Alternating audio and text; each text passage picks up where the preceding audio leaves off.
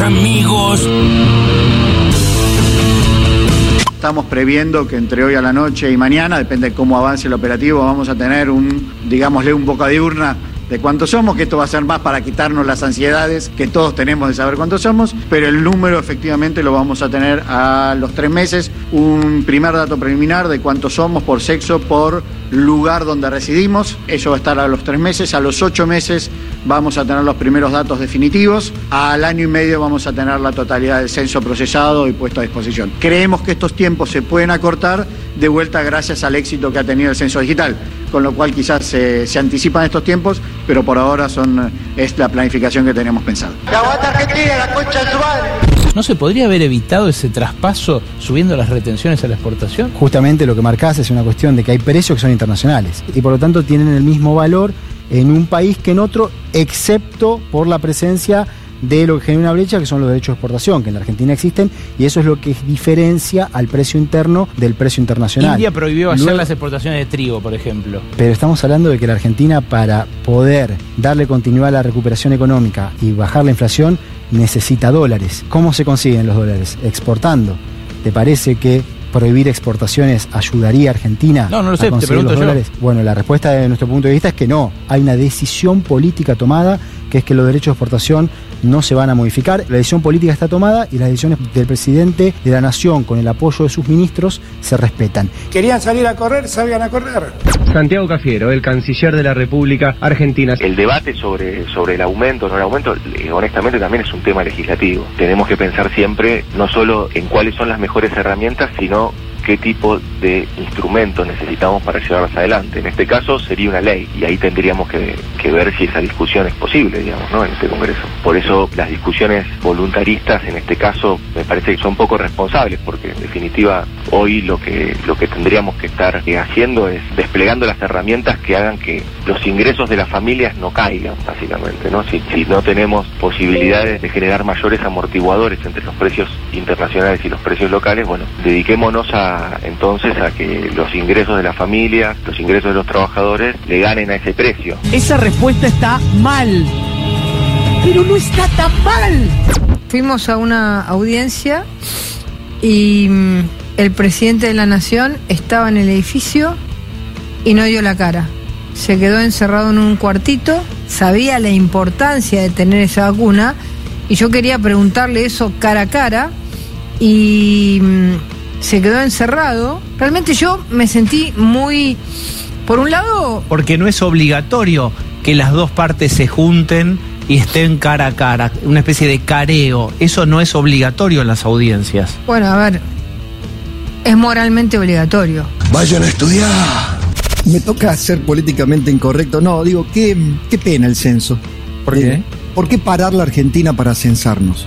¿A nadie se le ocurrió eso? Eh, a, Marco Labaña no se le ocurrió usar el feriado del 25 de mayo, por ejemplo, para, para hacer el censo. Un día feriado. La Argentina se da el lujo de parar un día por la razón que sea. Siempre tenemos un invento en la Argentina. Siempre tenemos una buena excusa para no laburar. La política siempre tiene una excusa para parar el país. Claro, y el lomo de los 6 millones, 10 millones, 8 millones de laburantes, ese no cambia.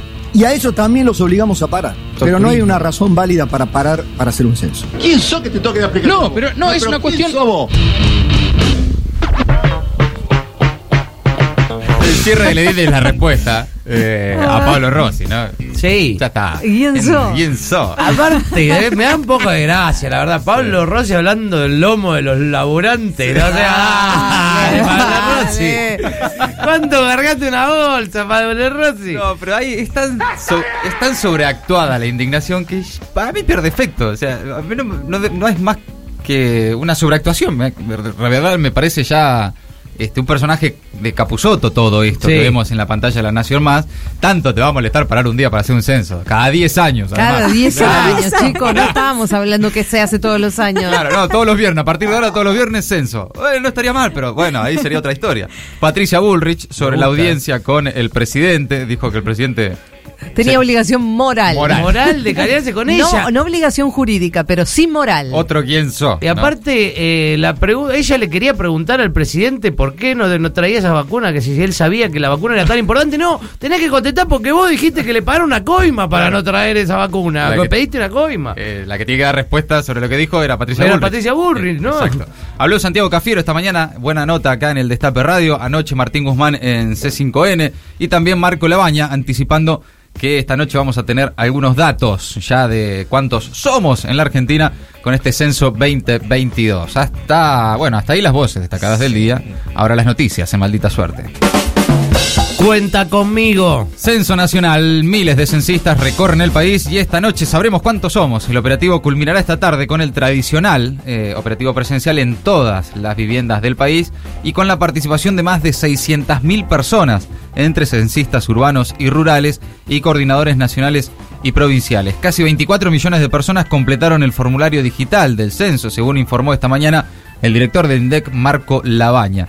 Se espera que el resultado final arroje una cifra actualizada de población que rondaría, según las estimaciones, los 46 millones de personas. Los primeros resultados preliminares, datos sobre la cantidad de la población en la Argentina, dividida por sexo, estarán disponibles esta misma noche, el 18 de mayo, o en las primeras horas de jueves. Por primera vez, hay una pregunta sobre la identidad de género autopercibida, con nueve categorías posibles.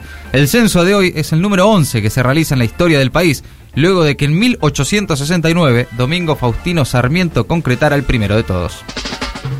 Para escuchar la otra campana. Martín Guzmán se mostró en un barrio con los movimientos sociales mientras ratificó que habrá aumento de tarifas, pero no de retenciones.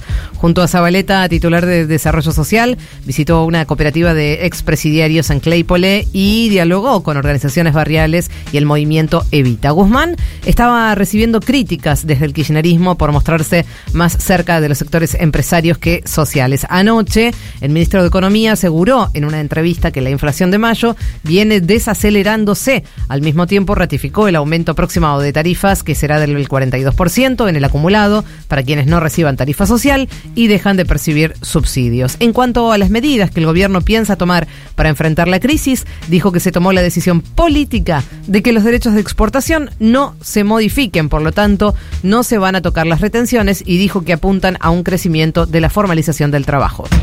Hay que ser rico para no ser pobre. La canasta básica saltó 6,2% en abril y una familia necesitó más de 95 mil pesos para no ser pobre. La canasta básica, que permite cubrir las necesidades más elementales de los argentinos y argentinas, escaló en abril por encima del promedio general de la inflación. De esta manera, dos personas que trabajan y que cobran un salario mínimo no alcanzan a cubrir el costo de la canasta básica. Mayor aún fue la suba de la canasta básica alimentaria que determina la línea de indigencia con un salto del 6,7% en abril. En consecuencia, una familia debió juntar como mínimo 42 mil pesos solo para comprar alimentos. Soboleta. Diputados, comenzó el debate en comisiones sobre la boleta única en papel, un proyecto que nos interesa a todos. Ah, apasionante. Eh, la- el proyecto de ley traccionado por la oposición tuvo 20 expositores a favor y en contra en el primer día de debate. Estuvieron el ex gobernador salteño Urtubey, el intendente de Rosario Havkin y especialistas. Hay tiempo hasta fin de mayo para lograr un dictamen que se vote en la Cámara. La lucha continúa. La unidad piquetera prepara la segunda fase de su plan de lucha y reclama un paro nacional a la CGT. La Mesa Nacional, con más de 40 organizaciones, se reúne este jueves para definir las nuevas medidas. Piden trabajo y universalizar el acceso al programa Potenciar Trabajo. Desde las organizaciones aseguran que por el momento no obtuvieron respuestas de parte del gobierno y que tampoco existe una reunión agendada con la cartera de Desarrollo Social liderada por Juan Zabaleta. Trabajadores criminalizados. Prisión preventiva para dos dirigentes camioneros acusados de bloquear una distribuidora. El fallo fue firmado por el juez subrogante de San Nicolás Román Parodi, quien además dispuso que la modalidad del cumplimiento de la medida contra los dirigentes Maximiliano Cabaleiro y Fernando José Espíndola sea en sus domicilios una vez que la decisión quede firme. El gremio de Moyano describió esta causa como un tema netamente político contra la organización gremial. Villa y su prontuario. Villa pide la exhibición de prisión y la fiscalía incorpora cuatro nuevas testimoniales a la causa. Se trata del futbolista de Boca Juniors. También denunció una extorsión telefónica dos días antes de la presentación de la denuncia. La Fiscalía incorporó entonces cuatro nuevas declaraciones testimoniales a la denuncia por abuso sexual y tentativa de homicidio que hizo una joven contra el delantero de Boca. La Unión Europea se divorcia de Rusia. O así lo quiere, al menos. La Unión Europea lanzó un plan de inversiones de 300 mil millones de euros para acabar con la dependencia energética rusa antes del 2030. Así lo anunció este miércoles la presidenta de la Comisión Europea, Ursula von der Leyen. Las inversiones incluirán 10 mil millones de euros para infraestructuras gasísticas, 2 mil millones de euros para petróleo y el resto para energía limpia. Maldita suerte. Agregamos una hora porque nos quedaban un montón de boludeces afuera.